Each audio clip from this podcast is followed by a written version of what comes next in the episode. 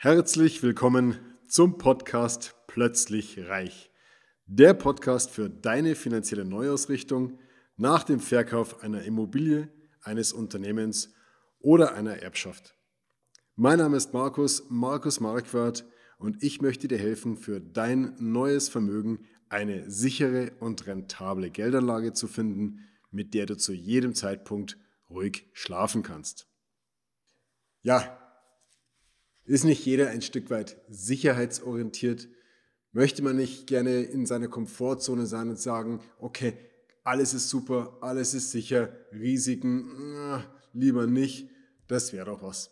Einfach in Sicherheit leben und sich wohlfühlen. Mit finanziellen Risiken tun sich die meisten Menschen extrem schwer, weil finanzielles Risiko gleich Verlust bedeutet. Und Verluste geht niemand gerne ein. Deswegen geht er lieber gar kein Risiko ein und sieht sich gerade bei Kapitalanlagen als sehr, sehr sicherheitsbewusst, sehr risikoavers.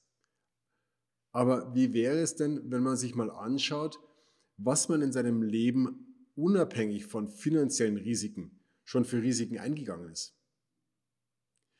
Wenn man nämlich feststellen sollte, dass man in seinem Leben eigentlich den ganz, die ganze Zeit, jeden Tag, jeden Tag aufs Neue Risiken eingeht, denen man sich gar nicht bewusst ist. Teilweise massive Risiken, teilweise Risiken mit hohen, hohen finanziellen Folgen sollten sie denn eintreten. Dann stellt man vielleicht fest, dass das finanzielle Risiko bei der Kapitalanlage, das man zwangsläufig auch eingehen muss, einen gar nicht mehr so sehr aus der Ruhe bringt. Monika Müller die ausgewiesene Finanzpsychologin in Deutschland hat 2013 das sogenannte FCM Risk Tolerance Wheel entwickelt. Das ist ein, ein Risikorad, wenn man so möchte, mit fünf verschiedenen Risikotypen. Monika Müller beschäftigt sich seit über 30 Jahren mit dem Anlageverhalten von Privatanlegern, mit dem psychodynamischen Effekten, die Geld hat, die beschäftigt sich damit, was Geld für uns grundsätzlich bedeutet, was Risiko für uns bedeutet, wie wir psychologisch mit dem Geld umgehen können. Und im Rahmen ihrer Arbeit hat sie, wie gesagt, fünf Risiken herausgearbeitet, die wir uns jetzt einmal genauer anschauen wollen. Neben dem finanziellen Risiko, auf das wir gleich zum Schluss einmal eingehen, möchte ich mal das unternehmerische Risiko nehmen und damit anfangen. Das unternehmerische Risiko ist ein, ein, ein Risiko, das jeder Unternehmer eingeht. Ein Unternehmer gründet sein Unternehmen, hofft, dass er alle Entscheidungen richtig trifft, investiert Geld, ähm, lebt in sein Leben als Unternehmer, trifft seine Entscheidungen und hofft, dass am Ende des Tages ein tolles, erfolgreiches Unternehmen entsteht. Trifft er eine Fehlentscheidung, das ist sein unternehmerisches Risiko, geht das Unternehmen im drastischsten Falle tatsächlich in die Insolvenz oder es führt dazu, dass einfach die Umsätze sinken, dass er unter Umständen Mitarbeiter entlassen muss. Das sind unternehmerische Risiken. Jeder Unternehmer, vielleicht auch du, kennt das aus dem Alltag. Jeder Unternehmer geht ganz automatisch, wie selbstverständlich, seine Risiken, seine unternehmerischen Risiken ein und ist sich bewusst, dass man ein Unternehmen nicht führen kann, ohne gewisse Risiken in Kauf nehmen zu müssen. So, das ist relativ einleuchtend. Und du kannst jetzt sagen, na, ich bin ja kein Unternehmer, was interessieren mich denn die unternehmerischen Risiken? Ich bin in meinem Leben noch keine unternehmerischen Risiken eingegangen. Deswegen bin ich ja gerade ähm, angestellt. Ich möchte keine unternehmerischen Risiken. Schauen wir uns das nächste Risiko an. Das nächste Risiko ist das soziale Risiko. Da schaut es schon anders aus. Ich möchte wetten, jeder hat schon mal ein soziales Risiko unterschiedlicher Größenordnung eingegangen? Oder glaubst du, dass wenn man heiratet, kein soziales Risiko eingeht? Wenn ich heute heirate und ein ein, eine Frau in meinem Fall ähm, heirate, dann, dann riskiere ich, dass ich irgendwann wieder eine Scheidung habe, dass die Beziehung schief geht. Das soziales Risiko. Oder eine andere Form des sozialen Risikos wäre, ich begebe mich in bestimmte Bevölkerungsschichten, äh, zu denen ich gar nicht so dazugehöre und, und riskiere einfach, dass ich ausgegrenzt werde. Ich gehe als Fußballanfänger in eine Profi- oder in eine fortgeschrittene Hobbymannschaft ähm, und, und blamiere mich bis aufs Messer. Das sind soziale Risiken. Ich für meinen Teil habe mal in einer Hobbymannschaft im Eishockey angefangen und konnte gerade mal einigermaßen Schlittschuh laufen. Ganz ehrlich, das war soziales Risiko. Und nach dem Training haben die Jungs zu mir gesagt, ey Markus, lern doch erstmal Schlittschuh laufen. Ich bin ausgegrenzt worden. Mittlerweile klappt das ganz gut. Das ist soziales Risiko. Das nächste Risiko, das wir uns anschauen möchten, ist das physische Risiko. Physisches Risiko ist relativ häufig, einfach jeden Tag letzten Endes.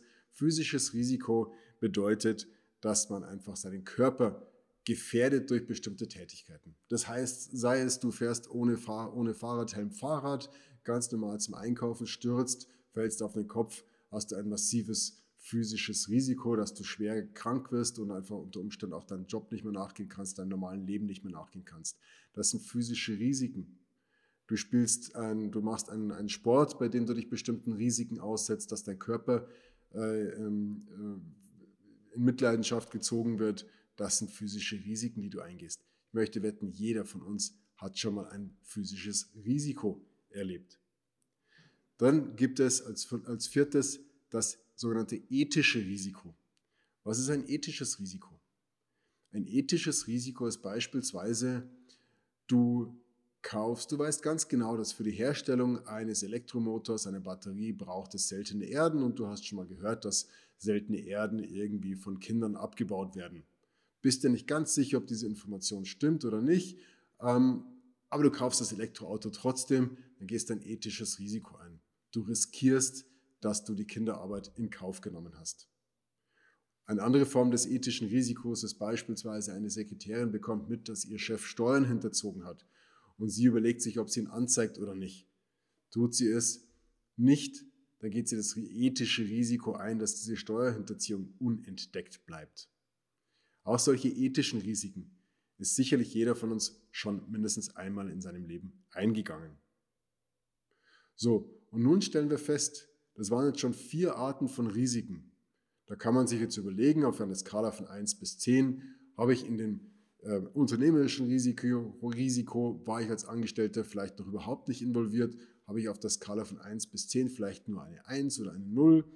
Äh, soziales Risiko, ja, bin ich schon eingegangen ähm, habe ich da vielleicht eine 8, also bin schon ein höheres Risiko eingegangen. Beim physischen Risiko, ja klar, ich fahre gern Mountainbike Downhill meinetwegen.